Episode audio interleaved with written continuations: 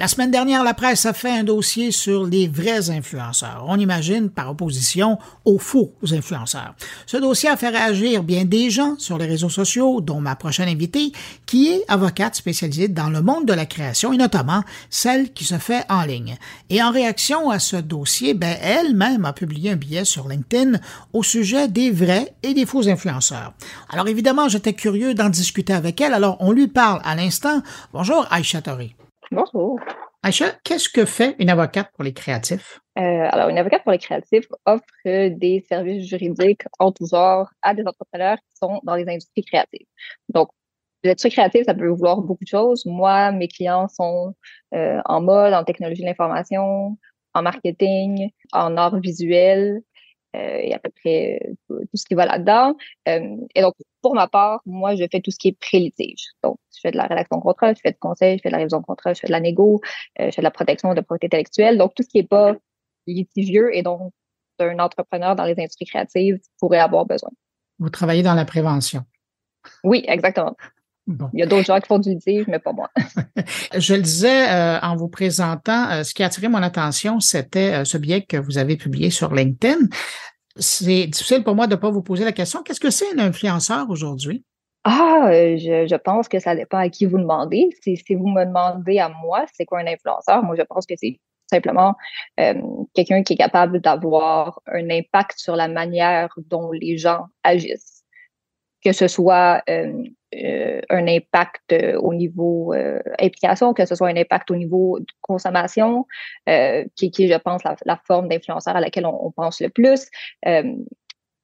mais pour moi, ma définition, elle n'est pas plus limitée que ça. Si une personne a une influence sur son audience, est capable d'avoir un impact sur les agissements de son audience, pour moi, cette personne-là est un influenceur. Et ça, peu importe la plateforme. Donc, ça peut être autant sur Internet qu'à la télé, à la radio. Absolument. Avant que, avant qu'on soit une société vraiment web, euh, je dirais que les gens en divertissement traditionnel étaient des influenceurs. Donc, c'est la raison pour laquelle on, utilise des célébrités dans, les publicités de, télévisuelles, au journal ou autre. Ce, sont des influenceurs. Comment vous expliquez que le terme vrai influenceur, quand la presse a publié son dossier, euh, soit venu vous interpeller comme ça? Pendant les dernières années, on a euh, beaucoup vu de gens se faire appeler des influenceurs euh, seulement dans des situations qui étaient négatives. Donc, on pense aux influenceurs, euh, par exemple, avec la, saga de l'avion à Touloum.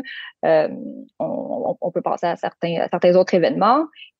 Et je, pense que ça m'a fait un petit quelque chose de, de voir ça dans la presse qui, qui était présenté comme si tous les gens qui, avaient une influence sur le web étaient des faux influenceurs, des influenceurs qui sont juste là pour l'argent, euh, des influenceurs qui sont, euh, comment est-ce qu'il avait appelé ça, des, hommes sandwich ambulants, euh, et que face à ça, on plaçait des gens qui n'avaient pas nécessairement une, présence sur le web, qui étaient des gens respectables, qui avaient certes une influence dans leur domaine, qui posaient des gestes positifs.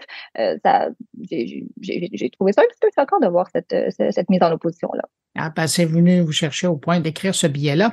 D'ailleurs, j'invite les gens qui nous écoutent d'aller faire un tour sur euh, votre page LinkedIn. il y aura un lien sur moncarnet.com. vous allez faire un tour sur la page de l'édition et vous allez voir, il y a un lien qui vous amène sur le texte. Puisque je vous ai, je vais quand même en profiter pour parler de, de loi et, d'influence. Est-ce que la réglementation qui encadre le travail des influenceurs a énormément changé dans les dernières années? Je ne pense pas qu'elle a changé au point qu'elle s'est, elle s'est précisée. Donc, avec beaucoup de nouvelles industries, on a tendance à penser qu'il euh, n'y a pas de, cadre réglementaire pour ces nouvelles industries-là, alors que la grande majorité des cas, c'est faux. C'est juste qu'on l'a jamais appliqué à ces nouvelles industries-là. Donc, avant, on disait le web, c'est un Far West, etc. Euh, il y a des règles. On disait, ah, quand, on a commencé à mettre de l'or en ligne, intellectuelle, etc., la loi ne protège pas ça. C'est pas vrai. Et c'est la même chose pour le travail des influenceurs. Donc, quand on parle d'influenceurs, on parle de marketing. Et des lois qui régissent le marketing, il y en a. Et ces lois s'appliquent aussi au marketing d'influence. La différence, c'est que euh, on n'avait pas d'exemple concret de ce que les influenceurs pouvaient faire et ne pouvaient pas faire. Donc, dans les dernières années, il y a des lignes directrices qui ont été développées, qui ont été basées sur les lignes directrices des États-Unis, mais ici au Canada, on a développé nos propres lignes directrices, où vraiment là, on a un texte clair qui nous dit c'est voici ce qu'un influenceur peut faire et ne peut pas faire en prenant en considération les différentes plateformes qui existent et leurs fonctionnalités. Donc, par exemple, il y, a, quelque chose qui a toujours existé qui est euh, il faut divulguer la relation matérielle entre un influenceur et euh, un commerçant, un annonceur. Ça, ça a toujours existé. Ce qu'on savait pas, c'est comment est-ce que ça, ça se présente factuellement lorsque, par exemple, un influenceur fait un post sur euh, Instagram. Ben, là, est-ce que, là, il y a des hashtags, il y a, le petit texte qui vient avec la publication, euh, là, on a tout le concept des stories. Et donc, les lignes directrices sont vraiment venues nous dire, c'est voici les hashtags que vous devriez utiliser, ces vos hashtags devraient être clairs, ne devraient pas être ambigus, ils devraient être mis au début, etc. Donc, il n'y a pas de loi vraiment qui s'est créée, mais ça a été certes précis. Avez-vous l'impression qu'ici au Québec, les influenceurs ont, ont plus de marge de manœuvre qu'ailleurs dans le monde? Non, je crois pas. Non, pas du tout. Je, pense que la réglementation est à peu près au même niveau, à peu près partout dans le monde. Euh, est-ce qu'on pourrait en faire plus? Fort probablement. Est-ce qu'on pourrait s'arranger pour avoir peut-être euh, plus de cohérence dans, ce qu'on dit? Euh, peut-être, mais je ne pense pas qu'on est moins réglementé au Québec, au Canada, que par rapport à une autre juridiction je reviens à ce que vous disiez. Vous dites, est-ce qu'on peut en faire plus? Peut-être. Est-ce qu'on devrait en faire plus pour mieux les encadrer? Oui. Oui, déjà, je, pense qu'avec ce qu'on a déjà, il faut. ce qu'on a déjà est quand même beaucoup. Je pense qu'il faudrait euh, s'assurer qu'il y ait plus d'éducation pour les influenceurs, plus d'éducation pour les gens qui entourent les influenceurs. Moi, j'ai vu des situations où il y, a, des clients qui venaient me voir, en fait, des parents de clients qui venaient me voir, qui me disaient, ma fille, euh, elle s'est fait approcher par une agence pour être signée avec l'agence en tant qu'influenceur. Je fais des recherches sur l'agence, puis la personne qui est partie de l'agence, c'est 18 ans. C'est la, première fois que cette personne-là fait ça dans la vie. Et donc, c'est clair que dans cet écosystème-là, dans cette situation-là, il y avait personne vraiment qui savait ce qu'il faisait. Donc, je pense que, un, il y a un travail d'éducation avec ce qu'on a déjà. Est-ce qu'on pourrait en faire plus au niveau législatif? Probablement.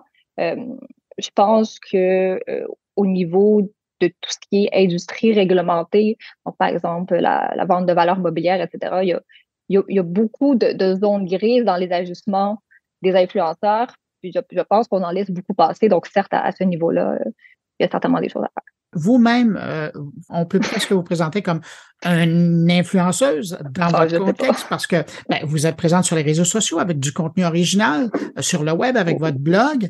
Est-ce que ça, ça change votre perception des créateurs aujourd'hui? Parce que vous, vous en créez du matériel. Oui, oui, certainement. Puis, puis je pense que ça, je pense que c'est ce qui était à la base de mes réactions à l'article de la presse.